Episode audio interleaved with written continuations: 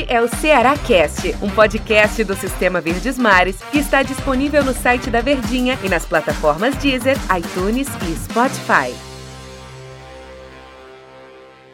Fala pessoal, tudo bem? Um abraço para todos vocês, sejam muito bem-vindos. Mais um episódio no Cearacast. A gente está todo dia, como quem nos acompanha diariamente, sabe que a gente está aqui todos os dias conversando sobre as notícias do Ceará. Quem nos acompanha, se porventura é a primeira vez que você está aqui, muito bem-vindo, seja muito bem-vindo aqui ao nosso Cearacast, um espaço que a gente traz aqui para conversar, para papear, para bater uma resenha com os nossos especialistas sobre o dia a dia, sobre o que tem de mais importante, sobre as novidades, enfim, sobre o que tem aí pela frente com a equipe do Ceará. Será que joga contra o esporte agora? Eu sou o Montero Neto e no episódio de hoje, claro, a gente te deixa no clima desse jogo contra a equipe pernambucana no Clássico Nordestino. Ao meu lado, Daniel Rocha. Oi, Daniel, tudo bem? Fala, Tero, grande abraço, abração para todo mundo que tá ligadinho com a gente aqui no Ceará Cast. Daniel, clássico de dois times que vem eu ia falar embalados, mas o Ceará sim, mas os dois vêm empolgados. Acho que essa é a palavra, né, Daniel? Pois é, não sei se embalado pro lado do esporte, né? Mas é um, uma vitória na última rodada contra um Atlético Goianiense que deixa o time um pouco respirando mais, né? Porque vinha de uma sequência muito negativa, de quatro derrotas em cinco jogos, o time do, do Jair. Então, é um momento bem mais favorável para o Ceará. E ainda mais jogando dentro de casa. A vantagem do esporte é não ter jogado no meio de semana, né? Então teve aí uma preparação, um descanso, mas é aquela coisa. Se o Ceará é eliminado para o Santos, poderia ter deixar uma sequela mais negativa. Mas no caso de vencer, da forma como foi, já conhece o seu adversário, que é o Palmeiras na Copa do Brasil, a motivação tá lá em cima, dentro de casa. Acho que não tem o que se queixar de, de pré-jogo para encarar o Leão da Ilha, não. Até porque, Daniel, é, tem a questão do jogo sim no meio de semana, mas a gente tem que observar, como você também pontuou, é como que você passou por esse jogo, né? Acho que o Ceará deve estar louco, os jogadores devem estar, claro, o cansaço, tal, aquele negócio todo, mas eles devem estar assim, pô, vamos entrar em campo logo, porque o astral tá nas alturas, o astral tá lá em cima.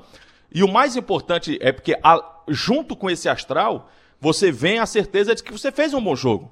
Você vem a consciência de que você fez um bom jogo. Você não passou pelo Santos num bambo, né? Dos 90 minutos, o time do Ceará foi melhor do que o time do Santos nas duas partidas.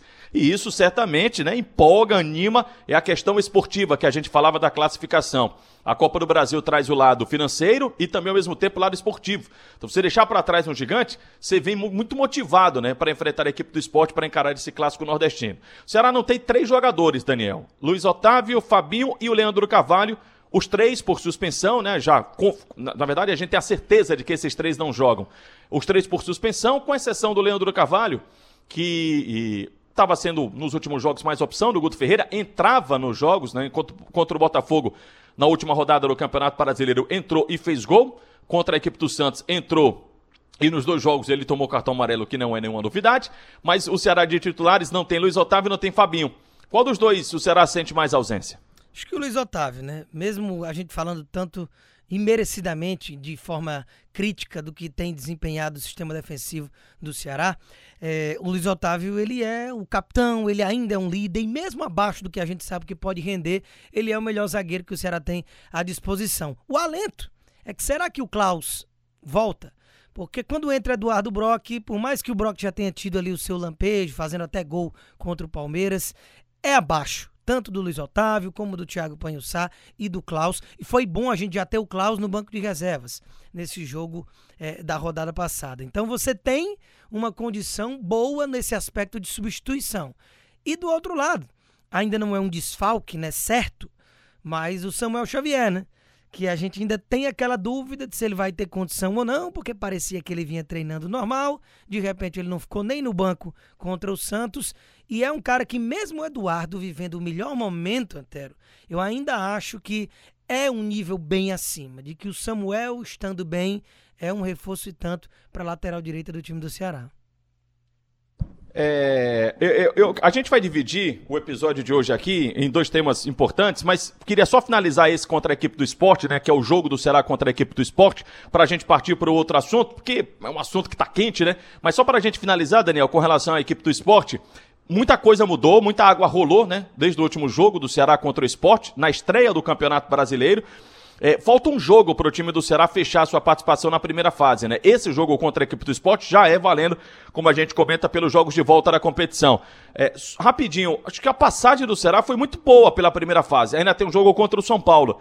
Mas a passagem é bem interessante dessa primeira fase. Diferentemente dos últimos anos, e aí nos últimos anos, esse segundo turno, ano passado, por exemplo, foi de queda e no ano retrasado foi de recuperação. Que ele seja de manutenção, porque a manutenção é uma sequência, uma permanência e, consequentemente, uma sequência na Série A do Campeonato Brasileiro, com mais tranquilidade e também pensando em outras coisas, né? O fim do, das 38 rodadas, né, Daniel? Ou até de ascensão, viu, Antero? Porque o momento de empolgação que o time do Ceará vive, ele precisa ser aproveitado. E já em alguns podcasts aqui que a gente já gravou durante esse primeiro turno, em algumas situações, lembro de positivas, lembro também de algumas negativas, mas de que eu falava que era necessário aproveitar as oportunidades. Um campeonato com os moldes de Série A e Série B, de 20 jogos, é, é de 19 jogos por cada turno, e você joga turno e retorno e dura o ano inteiro. Esse ano atípico vai até fevereiro. Você vai passar por momentos distintos. Uma regularidade tanto positiva como negativa, ela é rara. Então você tem que aproveitar os bons momentos. E o Ceará está na crista da onda da temporada. O Ceará vem respirando, é, cinco jogos sem perder na Série A, acaba de conquistar uma classificação merecidíssima contra um gigante do futebol brasileiro, da forma como foi. Então, como você até pontuou no início do podcast, o Ceará deve estar doido para entrar em campo, o momento é favorável, com todo o respeito ao esporte, que a gente tem os seus pontos positivos, que a gente até já elencou algumas situações aqui. É, é um adversário também muito acessível. É aquele adversário nordestino que você já conhece, o estilo de jogar, que passou por mudanças no meio de um campeonato que o Ceará não passou, a manutenção de um treinador. O próprio Elton, ex-Ceará, atacante, que fez dois gols contra o Ceará na estreia, não faz mais nem parte do elenco da equipe de Recife. Então é um momento para você aproveitar, vencer, solidificar esse moral elevado para que você possa pensar na ascensão, acima até do que na manutenção, e fazer um segundo turno já começando melhor do que terminou o primeiro, para poder pensar em coisas grandes e, por que não, esquecer essa história de brigar para não cair, que já vem aí há dois anos na sequência para o time alvinegro, né? Vocês perceberam aí que a gente tá falando do confronto do Ceará contra o esporte pelo Campeonato Brasileiro, mas nós pontuamos umas duas, três vezes a Copa do Brasil. E tivemos o sorteio né, das quartas de final da competição. O Ceará vai enfrentar a equipe do Palmeiras não é um dos melhores adversários de se enfrentar. Mas se tá na competição, vamos pro jogo, né, Daniel? Pois é, é lógico que, com todo respeito aos adversários, Cuiabá e América Mineiro eram mais acessíveis pelo investimento, pelo próprio elenco, pelo time mesmo em si. Então, naturalmente, você, querendo ou não, tava ali naquela torcidinha para vir um desses dois. Como não veio, meu amigo? Qualquer outro que viesse, com exceção do Flamengo, que realmente tá num patamar acima, é, é pedreira, é jogar e um, um jogo acessível, viu? E ainda tem um detalhe aos amigos aí que acompanham o podcast. O time do Palmeiras, no jogo de ida, ele já vai perder o Everton para a seleção, Gabriel Menino para a seleção, o Matias Vinha para a seleção uruguaia e o Gustavo Gomes para a seleção paraguaia.